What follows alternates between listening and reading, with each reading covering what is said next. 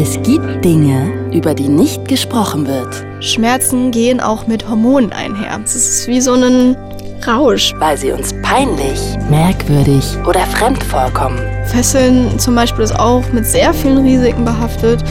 Der Druck der Seile auf den Körper können Nervenschäden entstehen lassen. Tabus. Tabus. Und genau da, wo das Schweigen beginnt, fangen wir an zu reden. Viele Menschen stellen sich, glaube ich, BDSMler vor, die sind alle schwarz angezogen und Teil einer satanischen Sekte. Aber eigentlich sind es halt auch Lehrer und Lehrerinnen von nebenan oder der Bäcker, bei dem man morgens seine Brötchen kauft. It's Fritz. It's Fritz. Tabulos. Sprechen, worüber man nicht spricht. Mit Claudia Kamit. Hey, herzlich willkommen zu einer neuen Folge von Tabulos mit mir, Claudia Kamit. Und endlich, endlich, endlich geht es wieder los. Ich freue mich so, so sehr. Das Konzept bleibt wie gehabt. Ich lade mir immer verschiedene GästInnen ein und wir reden dann über das Tabuthema, das ihr Leben bestimmt. Eine kleine Neuerung gibt es. Es wird jetzt jeden zweiten Mittwoch eine neue Folge geben. Wie immer könnt ihr die hören in der ARD Audiothek und überall, wo es Podcasts gibt. Und ich möchte mich, bevor es losgeht, gleich noch an der Stelle mal bei allen bedanken, die diesen Tabulos Podcast hier supporten. Echt, ohne euch wird's nicht gehen. Und ich hatte vor allem nicht nur ganz viele wirklich super cute Messages irgendwie im Postfach, sondern es gab auch einen Gänsehautmoment für mich. Und zwar hat mir ein Mädel erzählt, dass sie die Bipolar-Folge gehört hätte. Und beim Anhören musste sie dann an ihre Freundin denken.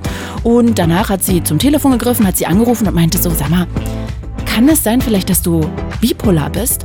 Und die Freundin hat sich dann auch diese Tabulos-Folge angehört, ist danach zum Arzt und hat inzwischen tatsächlich jetzt endlich eine Diagnose bekommen, was natürlich auch total befreiend ist für sie, weil das immer hilft, wenn man weiß, was da mit einem los ist. Ey, echt für genau solche Momente mache ich diesen Podcast. Ey, danke, danke, danke an alle, die hier den Podcast auch weiterempfehlen, die das supporten. Liebe geht raus an euch. Lasst uns jetzt mit der ersten neuen Folge starten und zwar geht es um BDSM. Ich glaube, viele verbinden das mit Fifty Shades of Grey, aber die Frage ist ja, was genau ist da eigentlich der Kick? Was ist das Erregende daran? Inwiefern ist Schmerz da eigentlich so das zentrale Thema? All das frage ich gleich nie. Die hat schon mit 14 angefangen, sich dafür zu interessieren und gibt inzwischen sogar Kurse zum Fesseln. Ich treffe sie also gleich und möchte natürlich auch noch on top wissen, wie funktioniert eigentlich dieses Fesseln? Was gehört da alles dazu? Welche Arten gibt es? Was kann auch schief gehen? Für wen ist das eigentlich was? Das erzählt sie mir alles gleich. Hallo Mi, schön, dass du Zeit hast. Hi! Ich freue mich so sehr. Und ich gestehe jetzt direkt, ich habe gar keinen Plan. Lass uns bitte ganz low-level einsteigen. Also für alle, die genauso wenig irgendwie davon Ahnung haben, kannst du uns mal kurz erstmal erklären, was genau umfasst denn BDSM alles? Weil ich glaube, die meisten denken da eigentlich nur an ja, auspeitschen lassen oder eine Domina oder sich selber irgendwo anbinden. Aber kannst du es nochmal so für uns alle runterbrechen? Was genau bedeutet eigentlich BDSM alles? Also was gehört da alles dazu? Ja, BDSM ist ein Schirmbegriff für ganz viele verschiedene Dinge, die mit dem Thema King zu tun hat. Wir können einfach mal quasi die vier Buchstaben durchgehen. Mhm. Ähm, also wir fangen mal bei dem B an. Das B, das steht für Bondage und da geht's um alle Möglichkeiten, wie man Personen fesseln kann. Also das können zum Beispiel Ketten sein, aber auch Seil, ähm, aber auch Kabelbinder oder Handschellen oder sowas. Ähm, dann haben wir das D und das S, die sind quasi in Verbindung miteinander. Die stehen für Dominanz und Submission. Da geht es also um ein Machtgefälle zwischen zwei Personen, das in der Session dann aufgebaut wird. Und dann haben wir noch die beiden Buchstaben S und M, die auch in Verbindung miteinander stehen und die stehen für Sadomasochismus, also das, was die meisten Leute sich dann darunter vorstellen, nämlich ähm, ja der Schmerzaspekt, dass man Menschen Schmerzen zufügt und einem das Spaß macht oder dass man auch gerne Schmerzen empfängt. Mhm. Und es tut mir leid, ne? Ich frage jetzt einfach ganz offen, was genau ist jetzt das Erotische daran? Also du stehst auf, was genau ist denn so dein Ding exakt? Also gibt dir wahrscheinlich mehrere Sachen. Genau, also ich bin in verschiedenen Sparten unterwegs, sag ich mal. Äh, mein großes Ding ist das Fesseln, das Shibari. Ähm, dabei geht's um das Fesseln mit Seilen, angelehnt an ja eine japanische Technik. Also das Ganze kommt aus Japan. Das ist so mein Hauptding, was mich interessiert. Aber da fließen natürlich immer wieder auch DS-Komponenten mit rein. Schmerz ist auch auf jeden Fall ein Thema. Das kann man gar nicht immer so ganz klar ja, abgrenzen voneinander. Hm. Und also Jetzt reden wir ja ganz offen, nur zu zweit. Und ich kann dir sagen, ich finde so beim Sex, wenn da so ein bisschen was wehtut, da bin ich so direkt erstmal off und denk so, äh, äh, ne? Und ich würde so gerne heute durch dich verstehen, was für dich das Erotische daran ist. Also ist es in dem Moment irgendwie nicht wegzukönnen, dass man die Kontrolle abgibt? Ist es, dass man, dass etwas richtig wehtut und man sich selber spürt? Äh, ist es, dass du dann danach im Bett liegst und, keine Ahnung, vielleicht es dir auch selber machst und dann an diesen Schmerz und dieses Kontrolle abgeben denkst? Oder also was genau ist da so das Ding für dich? Genau, also ich kann natürlich nur aus meiner Perspektive sprechen, weil jeder Mensch ist sehr unterschiedlich und individuell mit seinen ja, sexuellen Bedürfnissen auch. Mhm. Und man muss auch ganz klar sagen, wie sich das Menschen immer vorstellen, dass BDSM unbedingt mit etwas Sexuellem oder etwas ja, direkt Erotischem gekoppelt sein muss, ist es gar nicht unbedingt. Mhm. Ähm, zum Beispiel, ich trenne BDSM und Sex auch sehr gerne, weil das für mich manchmal zusammenpasst, aber manchmal auch eben nicht unbedingt. Ja, und was ist so toll daran? Das ist eine sehr schwierige Frage. Ja, glaube ich. Diese Erfahrungen, die man dann zum Beispiel mit Schmerzen macht, das ist ja für die meisten Leute das, was am schwierigsten nachzuvollziehen ist, weil Schmerzen ist erstmal was, was wir eigentlich vermeiden wollen. Das ist ja auch mhm. so ein Signal von, okay, das ist hier eigentlich gerade nicht gut für meinen Körper, wir müssen irgendwie hier weg. Ja, das ist ja das Schmerzsignal eigentlich aber Schmerzen gehen auch mit Hormonen einher. Das heißt, ähm, es können Adrenalin ausgeschüttet werden und aber auch dann im Nachhinein Endorphine und diese beiden Hormone, die können auch sehr starke Glücksgefühle auslösen. Ja, wie du schon so sagtest, ne, man spürt sich sehr präsent in dem Moment, also man merkt, was für ein Impact auf den Körper einwirkt. Manchmal mag ich auch, dass die Schmerzen so eine Art ja, Challenge quasi sind, um zu schauen, ja, was kann mein Körper denn eigentlich aushalten? Weil wir leben ja doch in einer sehr entspannten Welt hier in Deutschland, mhm. würde ich sagen, an vielen Stellen.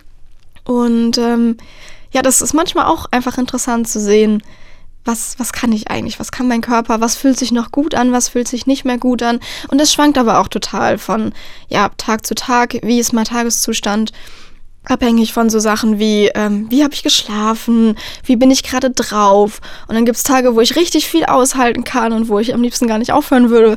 Und dann gibt es Tage, wo dann halt so nach zwei Klapsen auf dem Popo schon genug ist und ich denke mir so, alles klar, heute machen wir einfach was anderes. Vielleicht muss heute auch nicht Schmerzen das Thema sein. Mhm, okay, und sag mal, ich habe gerade aufgehorcht, als du gesagt hast, dass du das Fesseln trennst vom Sex. Das musst du mir jetzt nochmal genauer erklären. Also, weil äh, ich dachte schon, das ist ja eine Sexpraktik. Und was genau meinst du damit, dass du das trennst? Ja, ich trenne mal so ein bisschen zwischen sexuellen Aspekten und erotischen Aspekten, mhm. weil ich es auch manchmal schön finde, quasi nur auf dieser erotischen Welle mitzureiten und nicht direkt mich in diesem sexuellen Treiben zu verlieren und dann, ne, wenn man sexuell wird, klar kann man auch lange Sex haben und kann das auch lange hinauszögern, aber ja, für mich ist manchmal Erotik etwas bewusster mhm. und kann dadurch auch sehr intensiv sein. Und dann kann ich mich manchmal auf andere Emotionen konzentrieren, die sonst beim Sex einfach so ein bisschen von der Lust überlagert werden. Also zum Beispiel, ich finde ähm, das Thema Shameplay auch total interessant. Äh, Was dabei, ist das? Genau, beim Shameplay geht es darum, dass man eben mit der Scham eines Menschen spielt. Auch eine Emotion, die viele Menschen ja eher vermeiden möchten. Kannst du mal ein Beispiel sagen? Also ich bin ja eine aktiv fesselnde Person, ich werde aber auch gefesselt. Also ich bin ein sogenannter Rope Switch.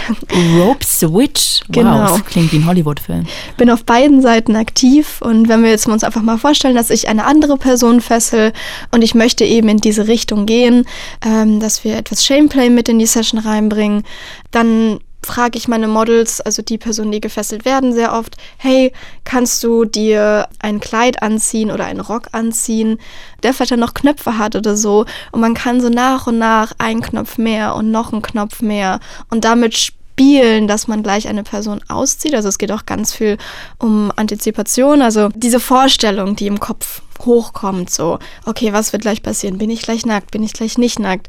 Wohin schaut die Person dann, wenn ich vielleicht nackt bin? Äh, und dann diese ganzen Ideen im Kopf, die dann bei der anderen Person schon aufkommen, die können dann halt auch eine sehr, sehr große Spannung ausmachen. Das und ist der Erotik-Part. Genau, das ist halt dieser Erotik-Part, der jetzt beim Thema Shameplay zum Beispiel für mich interessant ist. Ich mag den Prozess dahinter. Es geht nicht immer so um dieses Endergebnis plus Sex ist ja auch sehr oft sehr orgasmusorientiert. Da versuche ich mich auch immer so ein bisschen von zu lösen. Und da hilft es mir einfach bei, manchmal das Thema Sex ganz außen vor zu lassen und mich eher auf diese Erotikkomponente zu fokussieren. Und passiert das auch nackt oder immer mit Klamotten? Ähm, das Fesseln jetzt? Mhm. Mm, An der Stelle. Ich präferiere auf jeden Fall Kleidung. Ah. Man hat viel mehr, womit man spielen kann. Ich finde das einfach sehr viel spannender. Wenn ich mir jetzt vorstelle, dass du dich mit einer Person triffst und du fesselst und dann hat die da einen Rock an und dann geht der so langsam auf, das verstehe ich, das ist erotisch, erotisch, erotisch. Ähm, ob jetzt Charme dann, dann noch dazukommt oder nicht, liegt ja dann auch anscheinend an der Person. Aber das ist dann alles. Also da kommt dann kein Orgasmus dazu. Du berührst die Person dann nicht zwischen den Beinen oder sie dich. Also es geht dann nicht an keiner Stelle um den Orgasmus, richtig? Bei mir persönlich nicht, ja. Also ich äh, kombiniere Fesseln und Sex sehr selten. Also ich habe manchmal die Situation, dass ich quasi Sex mit Fesseln kombiniere. Dann liegt der Fokus wirklich auf Sex und dann ist Fesseln eher so eine untergeordnete Rolle. Also dann ist dann Mann, das Seil, genau, dann ist das Seil wirklich nur dafür da, jemanden zu fixieren, weil das natürlich auch aufregend und spannend sein kann. Aber wenn ich wirklich mich für eine Fesselsession verabrede, dann geht es nicht um Orgasmen. Und wann weiß man dann, wann es vorbei ist? Mm, es ist so ein bisschen wie so eine eine Spannungskurve in einem Film oder so auch. Ne? Man wird langsam irgendwie in die Session reingeleitet, dann steigt die Spannung. Meistens hat man dann irgendwann einen Punkt, wo so eine, ja, so ein Spannungspeak ist, also wo wir unseren Höhepunkt, aber nicht im sexuellen Sinne erreicht haben. Und dann muss man die Person aber auch wieder aus der Session rausleiten, äh, bis die Person wieder in der Lage sich fühlt, auch Kontrolle wieder aufnehmen zu können. Hm. Und ich versuche mich da gerade so rein zu versetzen. Jetzt hast du gesagt, das hat jetzt dann wenig mit Sex zu tun, aber wenn die Person dann wieder entknotet ist, äh, gilt das dann als eine Art Vorspiel? Also geht ihr dann zusammen ins Bett und habt Sex? Oder sagt man dann auch einfach, du, das war total schön, jetzt gehen wir ein Eis essen? Also ich will es gar nicht ins Lächerliche ziehen, ich versuche mich nur da rein zu versetzen. Nee, das ist, das ist eine gute Frage. Ähm, also für mich persönlich ist es meistens eher, dann gehen wir noch ein Eis essen. Mhm. Aber ähm, es gibt auch Situationen, wo man danach äh, Sex hat, weil dann die Session einen doch angeturnt hat und man sich denkt, ah Mann, das war jetzt aber auch einfach richtig heiß und ähm, lass uns auch noch was starten. Also das heißt, für dich ist dann in dem Moment das Kontrollieren so der Thrill und das, was dich anmacht? Ja, also wenn ich oben fessel, dann auf jeden Fall finde ich es super spannend, dass eine Person sich quasi traut, in meine Hände zu begeben, dass da so viel Vertrauen ist, so viel Kontrollabgabe ist. Das finde ich schon einfach irgendwie sexy. Mhm. Aber ich sehe auch, also ich bin auch eine sadistische Person. Ich sehe auch manchmal gerne meine Models leiden.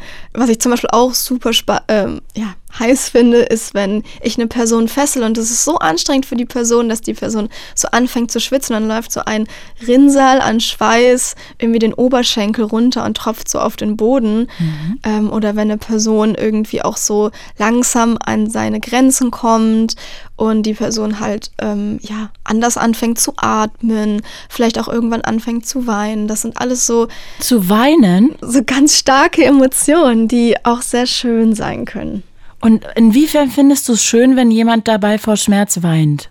Es ist ja nicht immer nur vor Das klingt wie ein Vorwurf, ne? Ich meine es gar nicht wie ein Vorwurf. Ich versuche mich nur da reinzufühlen. Absolut, absolut. Ähm, ich kann mir vorstellen, dass es sehr ähm, schwer nachzuvollziehen ist, wenn man damit noch nicht in Kontakt gekommen ist.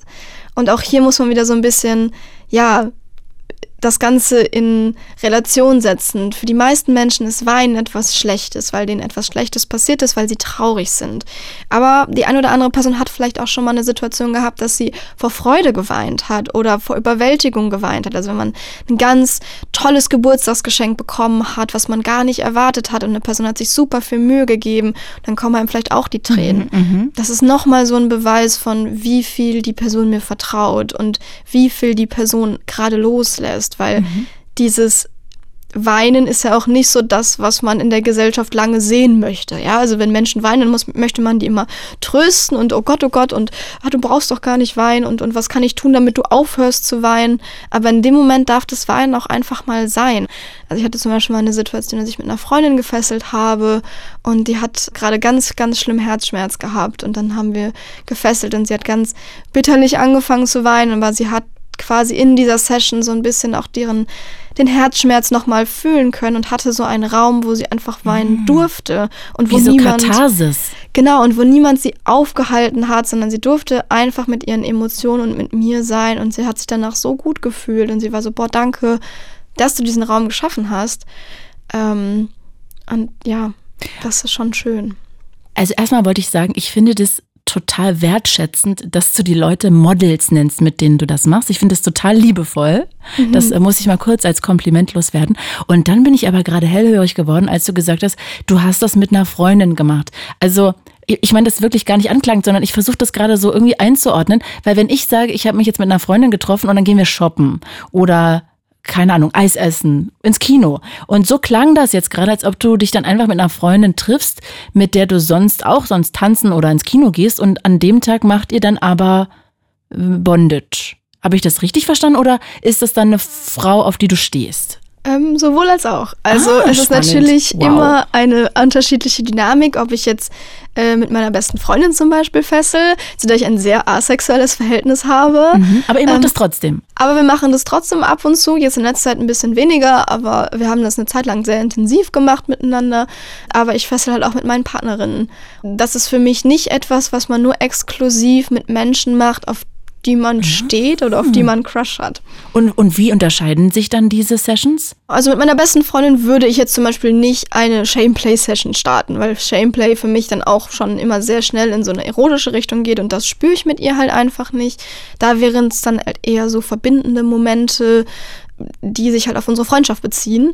Es ist jetzt sehr schwer in Worte zu fassen. Wow. Aber genau, und mit meinen Partnerinnen, dann kann es dann halt auch schon mal irgendwie ein bisschen heißer werden oder halt auch, ja, liebevoller, wo dann mal ein Kuss ausgetauscht wird oder ähnliches. Hm. Nee, total interessant, weil das klingt ja auch so ein bisschen dann wie so ein Hobby auf eine gewisse Weise. Auf jeden Fall. Es nimmt auch sehr viel Zeit ein. Also es ist schon auch wie ein Hobby.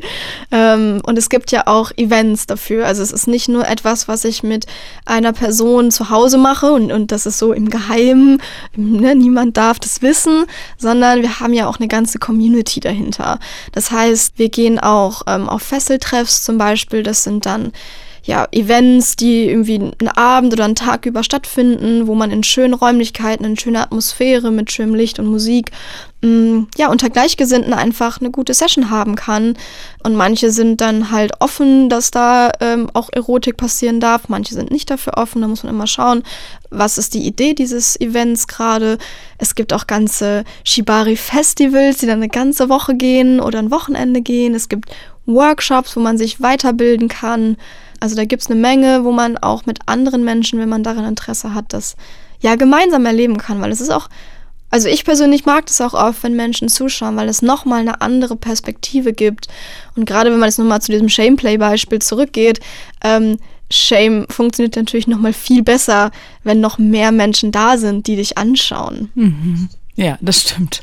Das kann ich mir gut vorstellen. Okay, also ich finde es gerade ähm, wirklich mindblowing. Das heißt, auf der einen Seite geht es halt wirklich nicht um Sex, sondern es geht um das Fesseln an sich und was das auch mit dem Körper macht. Ne? Mhm. Und auf der anderen Seite auch um Erotik und Liebe, ja auch, ne, mit deinen Mhm. Partnerinnen, da geht es ja auch um Liebe. Äh, Jetzt gibt's ja immer dieses Klischee, BDSM bedeutet auf Schmerz stehen. Würdest du das über dich sagen? Also Schmerz ist auf jeden Fall ein Thema, aber ich würde nicht sagen, dass diese Korrelation zwischen BDSM und Schmerz unbedingt existieren muss. Es gibt ja auch noch ganz viele andere Spielarten, die nicht in diesen vier Buchstaben quasi mit umfasst werden, weil wenn wir alle Spielarten irgendwie da mit reinnehmen würden, dann würde es ein sehr langes Wort werden, was wahrscheinlich nicht gut auszusprechen wäre. Man, wirklich, egal was man sich vorstellen kann, ähm, das gibt es auch.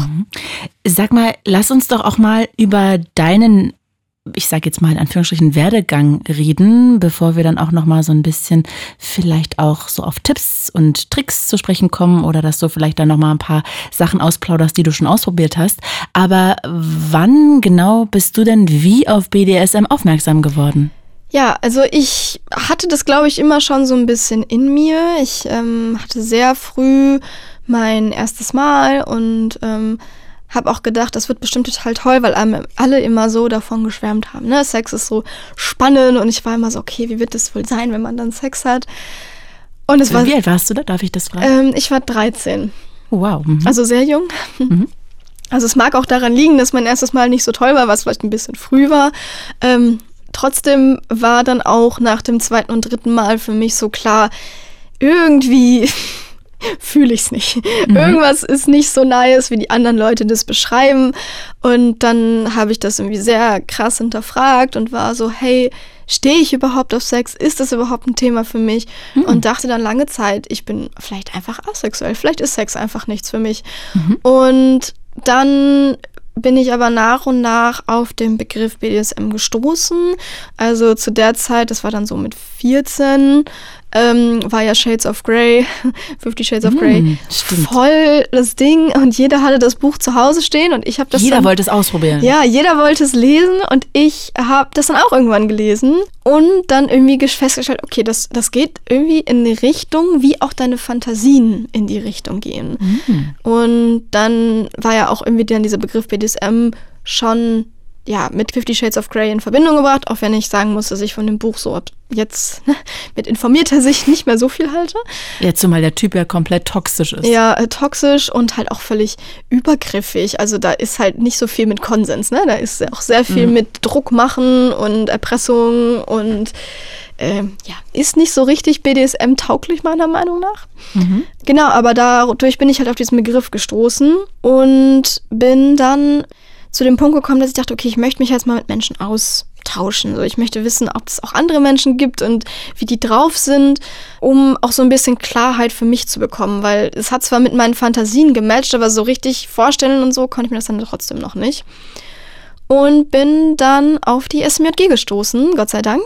Die SMJG. Genau, SMJG, also SM Jugend ist es quasi, mm. die Abkürzung. Also es ist ein Verein mhm. und die machen Aufklärungsarbeit für Jugendliche und junge Erwachsene im Bereich BDSM.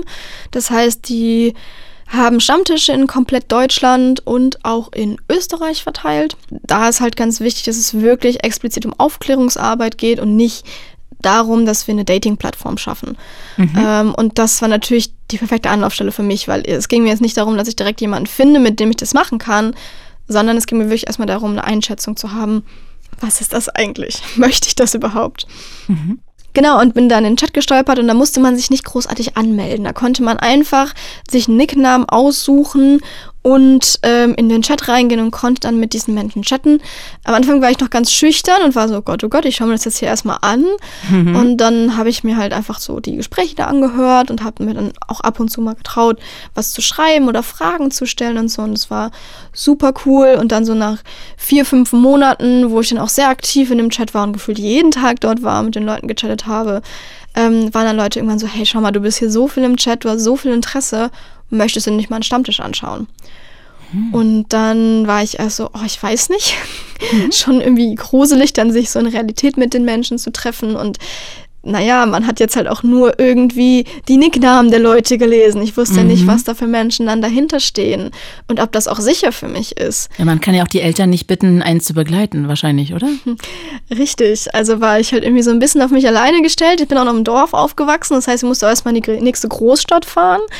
Ja, aber habe mich dann irgendwann getraut, weil dann doch die Neugier zu groß war und ich hatte dann das Glück, dass ich quasi über drei Ecken im Chat mit einem Mädel so ein bisschen verkuppelt wurde, die nur ein Jahr älter war als ich. Also ich war mhm. dann 15 auf meinem ersten Stammtisch und sie war 16 und sie war in genau derselben Lage wie ich. Also sie war, hat auch noch gar nichts ausprobiert, hat mega viel Interesse, traut sich aber auch nicht alleine auf den Stammtisch und dann haben wir sehr viel geskypt und gechattet und ja, in, nach Dortmund gefahren auf den Stammtisch. Und das Gute war, dass die sich immer am Hauptbahnhof ähm, in der großen Eingangshalle getroffen haben.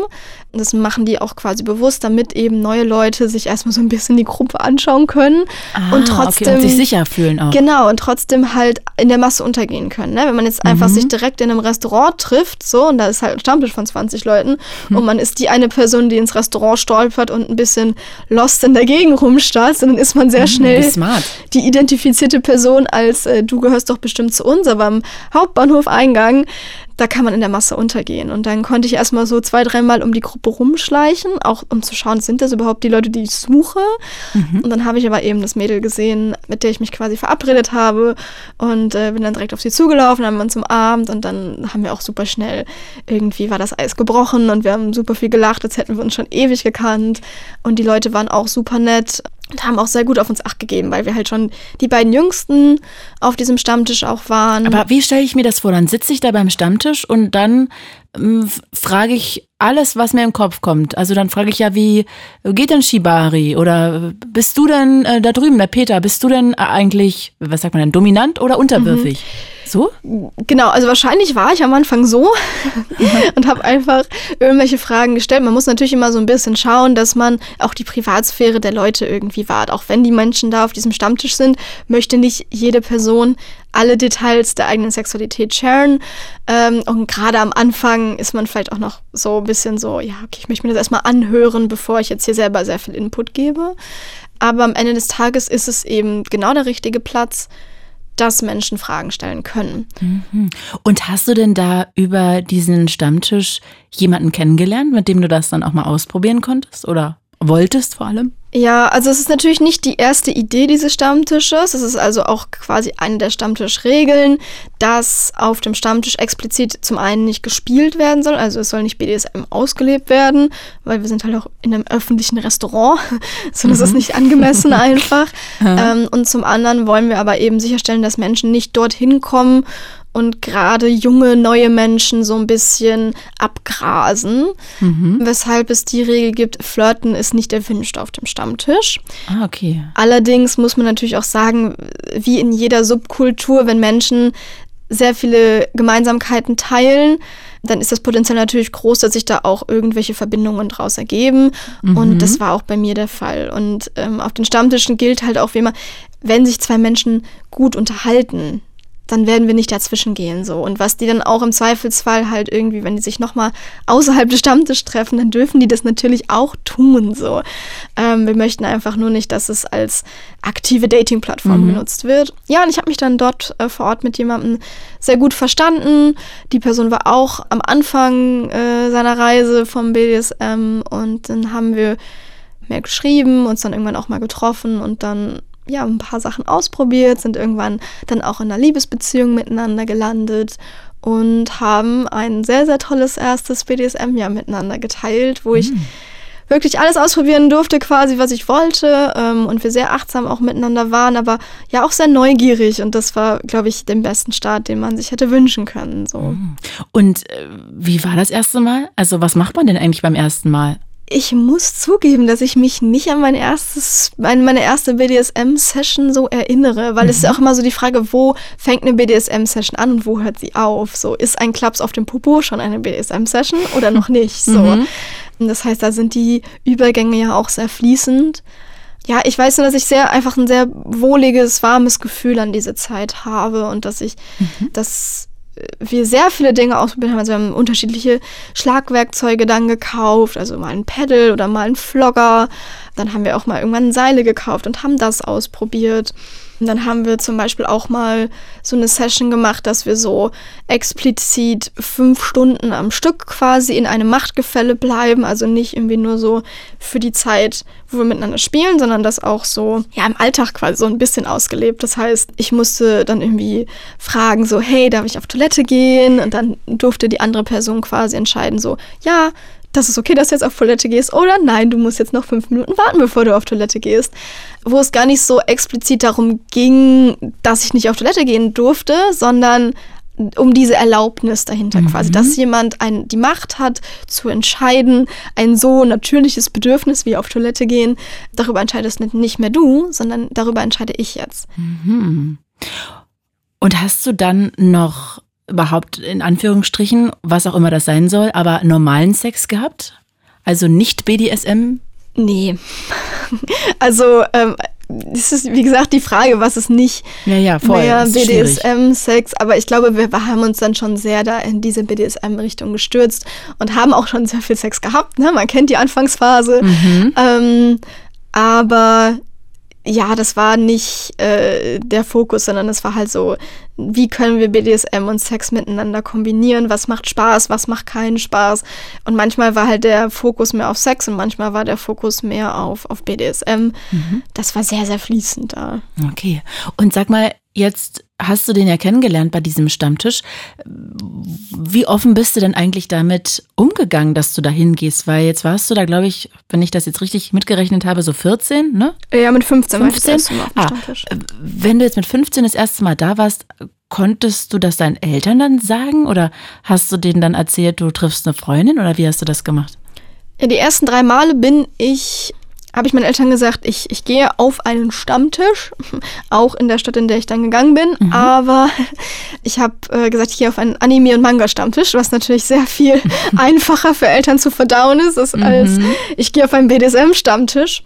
Ähm, nach drei Treffen, glaube ich, aber war ich dann ja, ich, hatte, ich habe so viel aufgenommen und so viel aufgesogen und war so interessiert irgendwie auch an der ganzen Sache und wollte da unbedingt drüber reden und wollte meine Eltern auch einfach nicht mehr belügen, dass ich mich dann von meinen Eltern geoutet habe. Das ist so mittelgut verlaufen. Mit geoutet meinst du, dass du auf BDSM stehst? Genau, also ich habe halt gesagt, hey Mama, Papa, ihr wisst doch, dieser Anime- und Manga-Stammtisch, zu dem ich einmal im Monat gehe, das ist kein Anime- und Manga-Stammtisch, sondern das ist ein Stammtisch der SMG und habe denen auch so ein paar Informationsmaterialien mitgegeben, weil die SMG natürlich auf solche Situationen vorbereitet ist. Ja? Also mhm. Also wir haben auch explizit quasi Flyer für Eltern. Mega. Das hat aber nur so mittelfiel geholfen, weil Eltern dann doch sehr viel viel Sorge um mich einfach hatten und natürlich nicht einschätzen konnten, okay, was ist das jetzt hier überhaupt? Was ist das für ein Verein? Was sind das für Leute vor allem? Ist mein Kind da sicher? Kann man ja auch nachvollziehen, ne, dass sie sich da Sorgen machen. Erstmal. Voll. Desto länger quasi der Abstand zu der Situation ist, desto besser kann ich es nachvollziehen, aber war auf jeden Fall keine einfache mhm, Zeit, mhm, weil ich, ja. ich mich gerade halt eigentlich gefunden habe. Ja, ich habe die Community gefunden, die mich akzeptiert. Ich habe mich total wohlgefühlt mit den Leuten. Ich habe mich total wohlgefühlt, jetzt irgendwie ein bisschen besser meine Sexualität zu verstehen. War gerade mega auf so einem Pfad, wo ich dachte, ja, das geht genau in die richtige Richtung. Es fühlt sich mega gut an. Und dann natürlich von seinen Eltern so zurückgehalten zu werden. Also meine Eltern waren dann auch ja auf dem Pfad, dass sie gesagt haben, so hey, du gehst jetzt erstmal nicht mehr zum Stammtisch und ähm, du hast jetzt erstmal keinen Kontakt zu den Leuten und haben mich so ein bisschen in so einen goldenen Käfig gesperrt. Das war natürlich für das Verhältnis zu meinen Eltern nicht besonders hilfreich mhm. und auch für mein Mental Health in dem Moment nicht besonders hilfreich. Mhm. Ähm, das haben wir dann mit äh, sehr viel Arbeit und der Hilfe von Pro Familia nach und nach auflösen können. Also Pro Familia ist auch eine Organisation, die sich darauf spezialisiert hat, eben die Vermittlerinnenrolle zwischen Eltern und Kindern äh, einzunehmen, auch wenn Menschen zum Beispiel sich als homosexuell oder transsexuell outen, dass da der Prozess so ein bisschen von mhm. Menschen begleitet werden, die halt ein bisschen mehr Ahnung davon haben. Genau, und da habe ich mit denen zusammengearbeitet und die haben dann mir später auch geholfen, dann mit meinen Eltern zu reden und zu sagen, hey, wir glauben als Organisation, dass das gar nicht so eine schlechte Sache ist und dass ihr Kind auch sehr informiert daran geht und dass sie sich, glaube ich, nicht so viele Sorgen machen brauchen, wie sie initial gemacht haben. Und ähm, dann durfte ich ja, irgendwann wieder mehr und durfte auch wieder auf die Stammtische gehen. Und als dann meine Eltern auch immer mehr Leute kennengelernt haben, mit denen ich dort auf diese Stammtische gehe, desto einfacher wurde es auch. Weil mhm. das sind ja, viele Menschen stellen sich, glaube ich, BDSMler vor, die sind alle schwarz angezogen, haben düstere schwarze Augen und äh, sind Teil einer satanischen Sekte so. Mhm. Aber eigentlich sind es halt auch Lehrer und Lehrerinnen von nebenan oder der Bäcker, bei dem man morgens seine Brötchen kauft. So. Mhm. Und das sind halt einfach ganz normale Leute, die einfach nur eine andere Form der Sexualität so praktizieren, die aber niemandem wehtut, weil sie es ja auch nur mit den Menschen machen, die das wirklich möchten. Mhm. Ja, dann habe ich einfach immer wieder mal Freunde eingeladen, zu Weihnachten zum Plätzchen backen oder sowas ähm, oder für irgendwelche Pyjama-Partys. Und äh, dann sind meine Eltern auch ein bisschen aufgetaucht, weil sie gesehen haben, okay, das sind ja auch eigentlich echt nette Menschen und wir haben jetzt hier gerade nicht das Gefühl, dass die unserer Tochter was Böses wollen. Mhm. Ja, das äh, ist aber süß, wie das so ein Prozess war und wie gut du das dann auch versucht hast, so alles zu arrangieren, finde ich total toll. Äh, sag mal, wenn wir nochmal jetzt äh, zurückkommen zu dem, wie du dich auch gefunden hast. Wie hast du denn rausgefunden, ob du aktiv oder passiv bist? Oder sagt man das? Nee, dominant und unterwürfig wahrscheinlich da, ne? Ich finde eigentlich Top und Bottom mit am schönsten. Mhm. Also die englischen Begriffe für oben und unten, wobei oben halt meistens dann die Person ist, die ja aktiv, dominant, wie auch immer ist, und unten die Person ist, die halt eher ja den Sachen zugefügt wird. Mhm. genau, und ich habe angefangen äh, in der Vorstellung, dass ich hauptsächlich unten sein werde. Also eher die submissive Rolle einnehmen werde.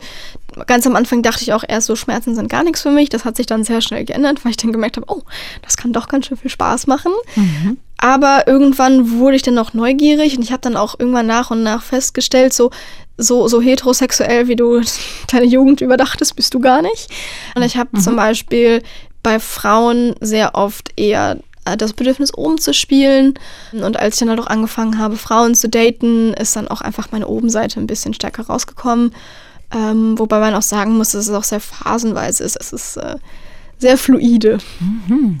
Und hast du denn da wirklich auch viel für dich ausprobiert oder konntest du direkt schon von vornherein Sachen ausschließen, weil ich habe irgendwann mal, ich musste da gerade jetzt mal wieder dran denken, so eine Doku gesehen, wo es auch um BDSM ging und dann war da eine Frau, die darauf stand, irgendwie, dass ihr ähm, Partner sie ähm, mit Stiefeln so tritt und sie dann so einen Stiefel auch ableckt zum Beispiel.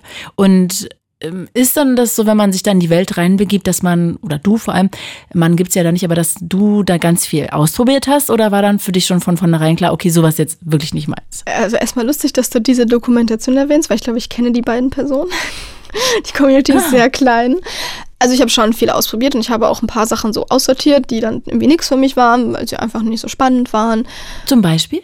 Zum Beispiel ist Petplay jetzt nicht so das, was ich super spannend finde. Also bei Petplay geht es um Menschen, die gerne ein Tier nachspielen wollen, also eine Art Haustier, ähm, zum Beispiel ein Hündchen oder ein Pferdchen. Dann gibt es auch manchmal noch Menschen, die dann sich auch explizit in die Kostüme dazu werfen und die dann eine Person haben, die sich ja um diesen Carrying-Aspekt kümmern, ne? die dann das mhm. Hündchen füttern, das Hündchen streicheln und bürsten. Ähm, das ist irgendwie nicht so das, was mich interessiert, auch wenn ich es immer super cool finde, Leuten dabei zuzuschauen, wenn sie das machen, weil das einfach immer eine coole Energie ist. Genau, zum Beispiel, was ich auch nicht so gerne mag, ist äh, scharfen Schmerz. Scharfen? Ja, genau. Also wir differenzieren, oder viele Menschen in der Community differenzieren so ein bisschen zwischen scharfen und stumpfen Schmerz. Also so eine Ger mhm. äh, Gerte oder so ein Rohrstock, die machen sehr scharfen Schmerz. Also die bleiben so sehr auf der Hautoberfläche, äh, machen dann auch immer sehr schöne Striemen und sowas. Ähm, aber hinterlassen halt ein ganz anderes Körpergefühl als zum Beispiel eine Faust, weil eine Faust sehr viel tiefer ins Gewebe geht und eher einen dumpfen Schmerz macht. Mhm. Und ich habe irgendwann festgestellt, so, wenn ich mit einem Rohrstock geschlagen werde, dann kann ich das echt eigentlich nicht so wirklich genießen und dann muss ich mich da so richtig durchbeißen. Und wenn man das halt irgendwie in der Dynamik macht, weil es dann irgendwie gerade um eine Bestrafungssituation, ne, auch im gespielten Sinne, aber Bestrafungssituation irgendwie geht, dann kann man das schon mal aushalten. Aber wenn es darum geht, dass ich Schmerz genießen soll, dann möchte ich lieber dumpfen Schmerz haben. Mhm. Genau. Und der ist dann auch mit einer Faust zum Beispiel. Zum Beispiel, das ist tatsächlich auch so ein bisschen das, was ich am, am, liebsten mag, was Schmerzen angeht, weil ich finde, dass es den schönsten Schmerz macht. Ähm, mhm. Was aber zum Beispiel auch voll unser Ding ist in unserer Community, also in meinem Freundeskreis, äh, sind so Fischtöter aus dem Angelbedarf. Was für ein Ding? Ein Fischtöter, damit ähm, erschlagen die Angler eigentlich die gefangenen Fische. Und die Aha. sind sehr schwer und gehen dementsprechend auch tief ins Gewebe. Und wie ähm, sieht das aus? Wie so ein Hammer oder was? Wie so ein Mini-Baseballschläger, aber mhm. das auf beiden Seiten etwas größer nach außen und in der Mitte eher so ein bisschen dünner. Okay. Aber es sind halt so Gewichte da drin, die halt dafür sorgen, dass das Schlagwerkzeug an sich halt eher schwer ist und dadurch halt sehr viel Schwungkraft. Aha, aha. Und das macht einen schönen Schmerz. Ja. Weil das sehr dumpf ist und tief reingeht. Genau, also das Gewicht ähm, sorgt halt dafür, dass nicht nur die Haut so angepitcht wird, sondern eben auch das, das Gewebe darunter und der Muskel. Man muss natürlich immer ein bisschen aufpassen, dass man halt auch nur Bereiche trifft, wo das halt angemessen ist. So äh, auf die Wirbelsäule schlagen oder auf die Nieren schlagen, die dann doch eher empfindlich sind, ist natürlich nicht so zu empfehlen damit, sondern da sucht man sich halt explizit große Muskelgruppen, also zum Beispiel der Popo oder die Oberschenkel oder so, wo man das dann gut aushalten kann. Mhm.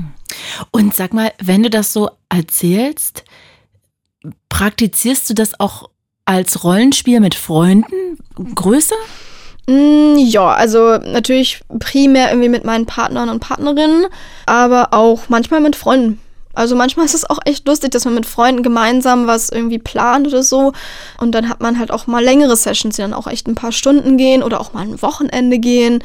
Kannst du da mal ein Beispiel nennen, dass wir uns mal so eine Session vorstellen können? Mhm. Also ich kann von einer Session erzählen, die, ähm, ja, da hat mich ja ein Freund angeschrieben und war so, hey, äh, ich hatte total Lust, mal ein Verhörszenario irgendwie zu machen. Und ich dachte, du hast da irgendwie auch Lust drauf, du hattest mal sowas geäußert, wollen wir das nicht zusammen machen? Mhm. Und ich war so, sure, why not? Und dann ähm, haben wir halt vorher so ein paar Grenzen besprochen, was geht klar und was geht nicht klar.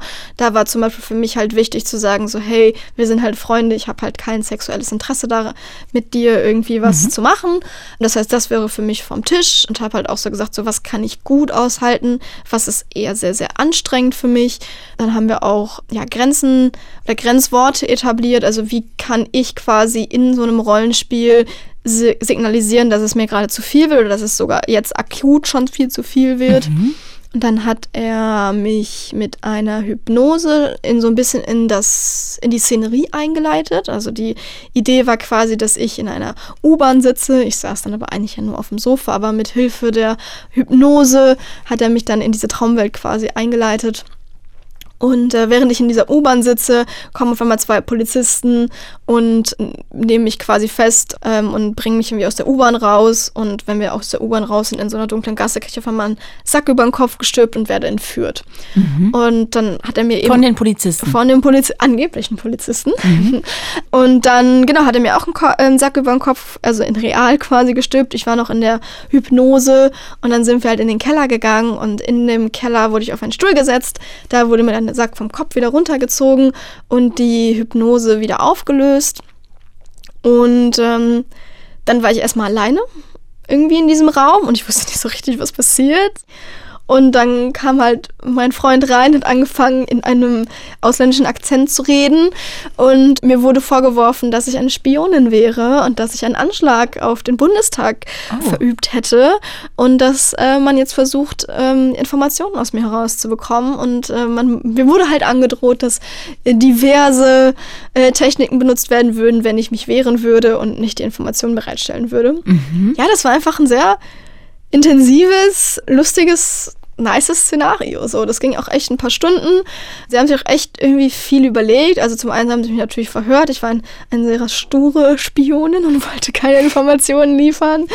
Und ähm, dann wurde ich halt auch beschlagen. Dann irgendwann haben sie so einen Arzt reingeschickt, der dann geguckt hat, so wie es mir gerade geht. Und äh, es wurde halt gesagt, ja, ich bin nur hierfür da, damit du möglichst lange hier durchhältst, weil wir wollen immer noch Informationen. Also mir geht es nicht darum, dass es dir gut geht, sondern mir geht es darum, dass du lange hier nicht ohnmächtig wirst oder sowas, wo mhm. ich halt auch war so, bitte hilf mir. Und er war so, nein, nein, darum geht's nicht. Ich bin nicht für dich hier.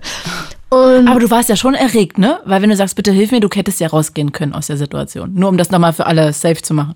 Genau, also ich hätte jedes Mal in jeder Situation abbrechen können, aber wollte es explizit nicht, weil es. Ich war halt mega krass unter Adrenalin und ich mag Adrenalin sehr gerne. Ähm, und ich fand es auch einfach ein cooles Rollenspiel. Ich wollte auch wissen, worum geht's hier eigentlich? Wohin führt es halt irgendwie alles noch? Wie viele Leute waren denn da eigentlich auch inbegriffen? Am Ende waren es drei Personen, drei Freunde von mir. Wow. Mhm. Ja, das war, es war mega cool. So, und es war mega intensiv und äh, ich hatte unglaublich viel Spaß. Wir reden halt auch heutzutage immer noch über die, über diese Szene und ähm, sie haben sogar mein Geständnis dann damals auf ähm, auf Handy aufgenommen und es gibt halt noch diese Tonspur, wie ich angeblich als Spionin den Bundestag angegriffen habe.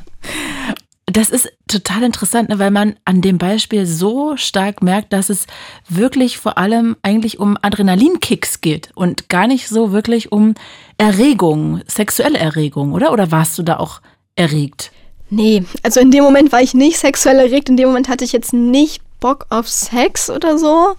Also es geht irgendwie für mich beim BDSM nicht so explizit um Genitalien, ja, und dass irgendwie dann Genitalien involviert sind oder dass meine Genitalien sich gut anfühlen oder sowas, sondern diese Hormone durchfluten halt deinen ganzen Körper. Also es ist wie so ein Rausch. Wir nennen es immer so ein bisschen, das sind die hauseigenen Drogen. Mhm. Also jeder, der schon mal einen Drogentrip hatte, kann es vielleicht so ein bisschen nachvollziehen, dass da einfach sehr coole Emotionen mhm. bei aufkommen. Und sag mal, Gibt es auch Risiken? Also ist da schon mal bei dir was schiefgelaufen? Ja, also auf jeden Fall gibt es Risiken. Zum einen natürlich das übergeordnete Risiko von, es wird dir einfach psychisch zu viel. Da muss man auch ein bisschen lernen, seine eigenen Grenzen einzuschätzen. So, was, was fühlt sich für mich auch im Nachhinein noch gut an? Was fühlt sich vielleicht irgendwann nicht mehr gut an, wie kommuniziere ich das dann auch irgendwie, weil es kann auch manchmal schwierig sein, wenn man das Gefühl hat, die andere Person hat gerade mega viel Spaß, aber ich habe keinen Spaß mehr. Mhm. Aber jede Praktik an sich hat auch nochmal Risiken. Also jetzt nochmal dem Beispiel mit diesem stumpfen Schmerz, wenn man jetzt halt mit der Faust auf die Rippen haut oder so oder in den Bauch haut, dann kann das schon nachhaltige Spuren hinterlassen. Ne? Ähm, für manche Menschen sind blaue Flecken auf Oberschenkeln oder sowas auch manchmal wünschenswert. Also die tragen dann so ein bisschen die blauen Flecken wie so Trophäen als kleine Erinnerungen an die, an die Sessions, die sie erlebt haben. Aber wenn man jetzt irgendwie eine gebrochene Rippe hat, weil man auf die Rippen geschlagen hat mit sehr viel Wucht, das ist vielleicht ein Risiko, das nicht jede Person tragen möchte. Fesseln zum Beispiel ist auch mit sehr vielen Risiken behaftet. Also zum Beispiel ähm, der Druck der Seile auf den Körper können Nervenschäden entstehen lassen. Ist dir das schon mal passiert? Ähm, ja, auf jeden Fall. Also wenn man viel fesselt und äh, ich meine, ich mache das ja jetzt auch mittlerweile nebenberuflich, dann wird man damit irgendwann in Kontakt kommen. Also beim Fesseln ist das so ein Risiko, dass man dem man nicht entkommen kann. Man kann es natürlich senken, aber irgendwann. Und was ist dir da passiert? Ach, also vieles. Äh, ich hatte schon mal so taube Stellen irgendwie an, äh, an der Hand oder am Bein, weil einfach der Hautnerv da so ein bisschen geschädigt war. Ich hatte auch schon mal die Situation, dass ähm, meine Hand weniger Kraft hatte und zum Beispiel so eine Milchpackung hochheben echt anstrengend für die Hand war. Mhm.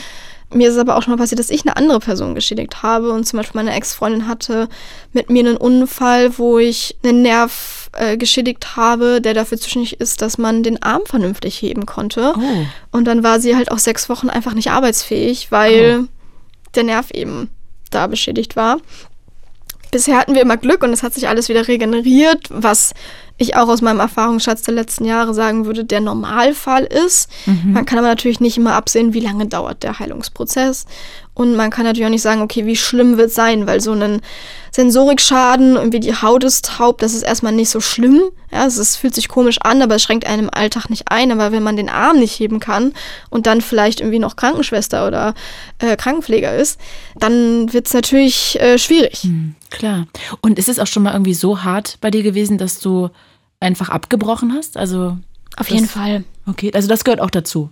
Abbruch heißt ja nicht unbedingt, dass es schlecht ist. So, natürlich gibt es auch Situationen, wo man merkt, so, okay, das geht jetzt gerade gar nicht klar, ich möchte sofort aus der Situation raus, man fühlt sich danach irgendwie schlecht. Mhm. Ähm, aber ich hatte auch einfach schon sehr intensive Sessions, wo ich dann irgendwann an meine Grenzen gekommen bin, weil es einfach zu anstrengend war, zu schmerzvoll war und wo ich dann einfach irgendwann ja, darum gebeten habe, die Session jetzt zu beenden. So, das war dann nicht schlimm oder so. Ähm, danach hatte ich immer noch mega das High-Gefühl und mir ging es immer noch äh, gut und ich fand, die Session war auch immer noch nice, aber ich musste einfach an dem Moment dann so signalisieren, so, hey, mir reicht das jetzt gerade einfach. Mhm, mh.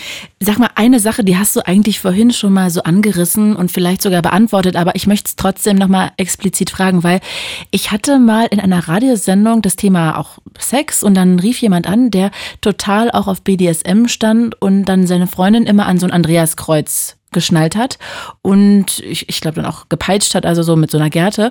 Und dann habe ich ihn gefragt, Okay, wenn das dann vorbei ist, geht ihr dann aber zusammen ins Schlafzimmer und kuschelt oder oder wie ist das dann? Also holt man sich dann auch noch Nähe oder holt man sich keine Nähe? Also, wie ist es bei dir? Also, gehört Nähe da zu diesem Spielen dazu oder nicht? Äh, für mich schon.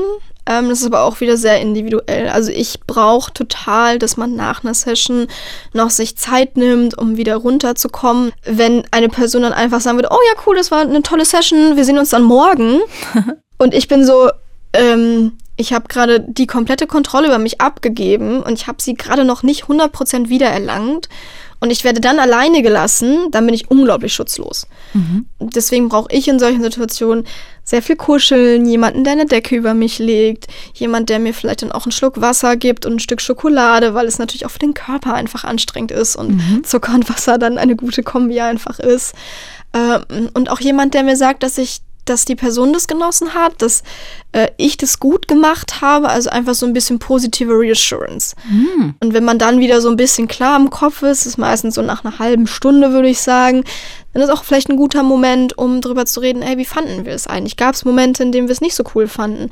Waren wir uns in Momenten unsicher, ob das, das, was wir gerade machen, noch cool ist oder nicht? Also da ist auch sehr viel Kommunikation einfach notwendig, mhm.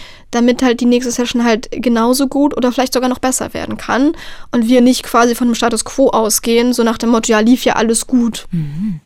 Du, Mi, ich hoffe, du nimmst es mir jetzt nicht krumm, aber es gibt ja so einige Klischees, die sich rund um BDSM drehen. Und eins, das ich auch immer wieder irgendwie mal gehört habe, ist, dass Leute nur auf BDSM eigentlich stehen, wenn da was in der Kindheit nicht gut gewesen sein kann. Ansonsten kann man ja als Erwachsener Liebe und Schmerz nicht miteinander verbinden. Was sind denn da so deine Gedanken? Ja, ich kenne das Klischee. Es gibt sehr viele Klischees. Ich halte da nicht so mega viel von, weil es gibt einfach noch nicht genug Studien, die eine fundierte Beweislage für dieses Klischee irgendwie liefern. Wir stellen uns schon auch oft in der Community die Frage, warum sind wir so, wie wir sind und warum gibt es Menschen, die nicht auf BDSM stehen, warum gibt es Menschen, die auf BDSM stehen aber irgendwie haben wir da auch noch nicht so gesamtgesellschaftlich ein, eine Antwort drauf gefunden. Ähm, mhm. Ja, es gibt auf jeden Fall Menschen, die eine Traumaerfahrung in ihrem Leben gemacht haben. Und ja, vielleicht äh, sind diese Menschen aufgrund ihrer Traumaerfahrung dann beim BDSM gelandet. Aber ich würde nicht so schwarz und weiß darüber denken. Wenn es irgendwann mal genug wissenschaftliche Studien gibt, die da einen Zusammenhang sehen, dann bin ich gerne bereit, ähm, diesem Klischee nochmal Raum zu geben. Aber so wird es sehr oft dafür benutzt, um die Leute einfach nur, ja, so ein bisschen zu degradieren und ihnen ihre Selbstbestimmung abzusprechen für ihre eigene Sexualität. Und das finde ich ein bisschen unfair. Okay. Sag mal, jetzt hast du ja schon mal angerissen, dass du das auch so nebenberuflich in dein Leben eingebunden hast. Kannst du mal erklären, was genau du machst? Ja, also ich bin äh, Shibari-Lehrerin und Performerin. Das heißt, ähm, ich gebe Unterricht für Paare und auch in seltenen Fällen Einzelpersonen die einfach Shibari lernen wollen. Also es geht da insbesondere natürlich auch um Techniken, also welche Knoten muss man machen, welche verschiedenen Pattern gibt es, wie kann man den Körper positionieren und so weiter und so fort. Was sind ein Pattern? Muster? Ein Pattern ist ja genau so eine konkrete Abfolge. Erst machst du Knoten A, dann wickelst du dreimal rum, dann machst du die und die, den und den Knoten und dann machst du das und das. Also und warum mache ich genau das? Weil das schön aussieht auf dem Körper, oder? Für mich ist vor allem wichtig, was für eine Funktionalität hat es. Also später, wenn man auch ähm, zum Beispiel Shibari in der Luft machen möchte, also wir können halt Menschen quasi nur an Seilen von der Decke hängen lassen, dann muss natürlich das auch möglichst sicher sein, damit wir dieses Problem mit Nervenschäden zum Beispiel irgendwie verringern. Dafür ist halt die Funktion des Patterns irgendwie wichtig, mhm. aber insbesondere auch, was für Emotionen löst dieses Pattern in der Person aus, die ich fessel. Wenn die Arme zum Beispiel vor der Brust gefesselt werden, ist das ein ganz anderes Gefühl, als wenn die Hände hinter dem Rücken gefesselt werden, mhm. ähm, weil man sich halt selber, wenn die Hände vorne sind, so ein bisschen beschützen kann, während wenn die Hände halt hinterm Rücken sind, sehr frei ist. So. Mhm. Genau, das heißt, da versuche ich auch immer so ein bisschen den Leuten ein paar Ideen zu geben, worauf man achten kann, was halt diese Emotionen zwischen zwei Personen angeht. Also auf so kleine Details hinzuweisen. Ne? Die Atmung verändert sich, die Mimik verändert sich. Menschen geben Geräusche von sich. Ist das ein positives, ist das vielleicht ein negatives Geräusch? Aber da muss man sich ja schon sehr genau kennen, ne? Weil jetzt sagen wir mal, ich mache das jetzt mit meinem Partner und dann laufen ihm die Tränen, dann kann ich ja eigentlich jetzt, sonst würde ich ihn in den Arm nehmen und würde sagen, okay, ihm geht's nicht gut. Und da muss ich dann jetzt abschätzen, äh, geht's ihm nicht gut oder findet er es noch gut? Also ist ja schon schwierig, dann lernt man ja ganz neue Gesichtsausdrücke kennen, die man dann neu deuten muss als im Alltag. Voll. Also das ist auf jeden Fall auch etwas, was beide Seiten lernen müssen. Also nicht nur die Person, die aktiv fesselt, sondern auch die Person, die gefesselt wird. Weil im ersten Moment weiß dein Partner vielleicht auch gar nicht, finde ich die Tränen jetzt gerade gut oder nicht? Mhm. So, was geht eigentlich emotional in mir vor? Und das heißt, man muss auch wirklich lernen, sich selber so ein bisschen zu monitoren und zu analysieren, um die Situation selber einschätzen zu können. Und auf der anderen Seite halt die aktive Person, die dann halt lernen muss, diese Ausdrücke einzuschätzen. Und dafür ist man natürlich auch sehr viel verbale Kommunikation nötig. Das heißt, das mache ich vor allem viel im Vorhinein und im Nachhinein. Und während des Fesselns versuche ich halt möglichst nonverbal mit der Person zu kommunizieren, weil ich das halt sehr spannend finde. Wow, ist ja richtig aufwendig dann, worauf man alles achten muss. Voll. Und es ist, wie gesagt, echt auch ein Prozess, das zu lernen. Wobei man auch sagen muss, dass es sehr abhängig von der Person ist. Es gibt Menschen, denen fällt das sehr einfach, die haben eh schon ein sehr gutes mhm. Gespür für nonverbale Signale und manche Menschen, die kriegen die gar nicht mit so. Und es gibt ja auch nicht nur den einen Weg, wie man Fesseln macht. Mhm. Also manche Leute sind auch so, ja, aber ich will jetzt hier nur das super hübsche ästhetische Pattern fesseln und die Emotionen sind so mittelwichtig für mich so. Das ist dann auch voll okay. Aber wie viele Stunden brauche ich denn ungefähr, dass es so schon mal so ein bisschen funktioniert? Diese fünf Stunden Anfängerinnenunterricht sind ausreichend, dass du danach ähm, nach Hause gehen kannst und halt so ein bisschen mit deinem Spielen. Partner schon was machen kannst. So. Ich kann den dann aber noch nicht von der Decke hängen. Richtig, ja. Ah, ja. Also wenn du jemanden von der Decke hängen willst, würde ich sagen, musst du schon so ein halbes Jahr intensiven Privatunterricht nehmen. Oh, okay, krass. Du, ich habe bevor ich hier heute ins Interview gekommen bin, noch die Leute gefragt, ob die Fragen an dich haben. Jetzt haben wir schon ultra viele davon beantwortet, aber so drei, glaube ich, sind noch offen. Darf ich dir die stellen? Gerne. Okay, also eine, und ich kann dazu gar nichts sagen, aber du kannst es einordnen, schreibt hier, warum ist bei BDSM-Partys Sex eher verschrien? Ich mag beides zusammen recht gerne, aber das gibt es selten. Also warum ist es bei Partys dann auch eher ohne Sex? Das ist eine gute Frage. Es gibt auf jeden Fall das Phänomen. ähm, ich glaube, einer der Gründe dafür ist, dass sich die BDSM-Community auch so ein bisschen von der Swinger-Community distanzieren wollte, weil die Swinger-Community auch so ein bisschen anderes Konsenskonzept fährt. Mhm. Also wir sind halt immer so vorher fragen, ob irgendwas okay ist, so und danach irgendwie interagieren und insbesondere anfassen. Und die Swinger sind oft, nicht immer, ne, aber oft so, ja, also ich frage ja mit dieser Berührung quasi gerade um Konsens. Wenn du das nicht gut findest, kannst du ja einfach Nein sagen. Aha, das wusste ich noch gar nicht, okay. Genau, und das ist, es passt halt für uns in der BDSM-Community oft nicht, weil wir uns halt in sehr vulnerable Situationen begeben. Das heißt, wenn ich gerade irgendwo fixiert bin und mich quasi nicht wehren kann physisch und mich dann einfach jemand anfasst, kann das einfach ein sehr, sehr unangenehmes Gefühl auslösen. Und zum anderen ich mag es halt, ähm, diesen, diesen Erotik-Aspekt nicht in diesem Sexualtrieb zu verlieren. Mhm. Und wenn ich halt irgendwann dann Sex habe, dann bin ich schon sehr darauf fokussiert, wie sich meine Genitalien anfassen, äh, anfühlen. Mhm. Und ich glaube, es geht einigen Menschen im Bereich BDSM so, dass es einfach eine andere Form ist von, von Sexualität, die halt nicht so genital fokussiert ist. Und dass gerade wenn man dann das neu entdeckt, dass man das auch einfach mal genießt, sich außerhalb dieses Rahmens zu bewegen. Mhm. Kommt aber auch wirklich wieder auf die Party an. Also es gibt auch wieder viele Kink- und BDSM-Partys, die explizit sexpositiv mit reinschreiben, weil sie halt auch diese Problematik erkannt haben und sehen so, hey, irgendwie trauen sich die Leute hier nicht mehr Sex zu haben. Mhm. Ja, es ist super spannend, was du erzählst. Unglaublich interessant. Jetzt habe ich noch eine nächste Frage. Hier fragt jemand, wie du es deinem neuen Partner, Partnerin erklärst, der damit keine Erfahrung hat, dass du auf BDSM stehst? Ja, ich bin noch nie in dieser Situation gelandet, muss ich ehrlich sagen. Das heißt, ich kann jetzt hier nur so theoretische Tipps geben, wo ich mir vorstellen kann, dass es funktioniert. Deswegen würde ich vielleicht es so machen, erstmal so die generelle Basis auszuchecken. Also wie offen ist denn meine Partnerin oder mein Partner, was das Thema alternative Sexpraktiken angeht. Einen Film zusammenschauen, der in die Richtung geht und danach mal fragen, hey, wie fandest du das eigentlich? Findest du das auch spannend? Oder hm, was hast du da schon mal drüber nachgedacht? Ja? ähm, aber ich glaube, am Ende des Tages ist es wirklich am wichtigsten, offen und ehrlich zu sein. So, es bringt halt nichts, Sachen zu verschweigen, weil ja, das mag dann dafür sorgen, dass die Beziehung ein Jahr länger läuft, aber wenn es wirklich ein starkes Bedürfnis ist, dann wird es irgendwann rausbrechen. Und dann gibt es Drama. Und das würde ich versuchen zu vermeiden, um Frust auf beiden Seiten irgendwie mhm. ja, zu umgehen. Guter Punkt. Aber auch immer vielleicht noch den Hinweis, so, ihr seid niemals in der Pflicht, etwas zu sagen. So, ihr, ihr entscheidet immer selber, wann ist euer Outing. Es gibt nicht den perfekten Zeitpunkt dafür, sondern dann, wenn ihr das fühlt. So. Mhm. Und eine weitere Frage kam noch, und zwar wollte jemand wissen, wie kann man sich bei Bondage ausprobieren, ohne an einen Psychopathen zu gelangen? Das finde ich eine sehr komische Frage irgendwie. Weil das klingt, als ob da jemand schlechte Erfahrungen gemacht hat. Genau, es klingt, als hätte dort jemand schlechte Erfahrungen gemacht. Und ja, es gibt Psychopathen in dieser Gesellschaft und es gibt auch Psychopathen in der BDSM-Community. Aber auch beim Blümchensex. Aber auch beim Blümchensex. So. Das heißt, ich würde einfach generell den Tipp geben, vorsichtig mit neuen Menschen zu sein. Und gerade wenn ihr euch halt in Situationen begebt, in denen ihr sehr vulnerabel seid, wie zum Beispiel beim Fesseln, macht es halt in einem Rahmen, wo ihr eher sicher seid.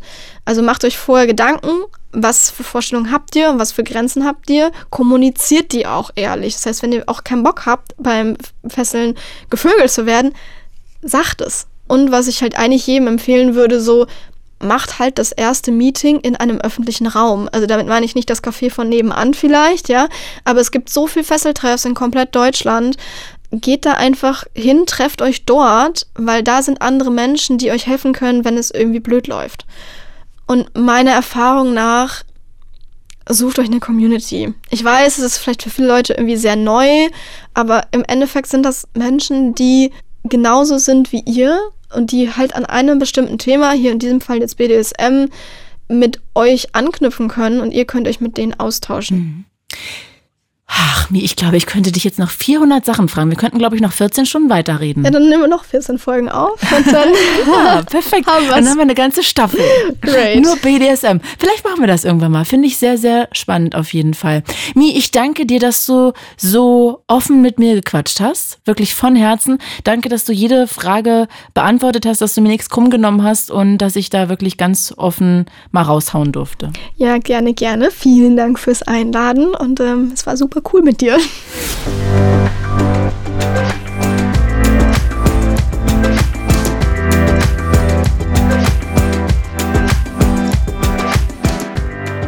Und wenn ihr jetzt Lust auf einen weiteren Tabubruch habt, dann hört doch mal in den Podcast Tabula Rasa weg mit Tabus rein.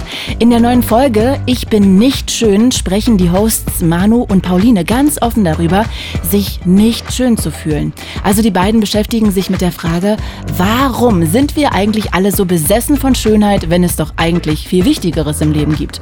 Und was und wer ist eigentlich normschön? Ernüchternde Antworten rund ums Pretty Privilege bekommen Manu und Pauline von Attraktivitätsforscher Martin Gründel. Schöne Menschen haben es einfach leichter im Leben. Podcasterin Schauspielerin und Fotografin Kim Hoss macht Mut und sorgt in der Folge für eine wohltuende Portion Selbstakzeptanz und Selbstliebe. Holt sie euch ab in der Folge Ich bin nicht schön zwischen Pretty Privilege und Selbstakzeptanz. Den Podcast Tabula Rasa weg mit Tabus findet ihr exklusiv in der ARD Audiothek. Da findet ihr auch weitere Folgen zu spannenden Tabuthemen wie Beziehungen ohne Sex, Body Count oder Fremdverlieben. Fritz ist eine Produktion des RBB.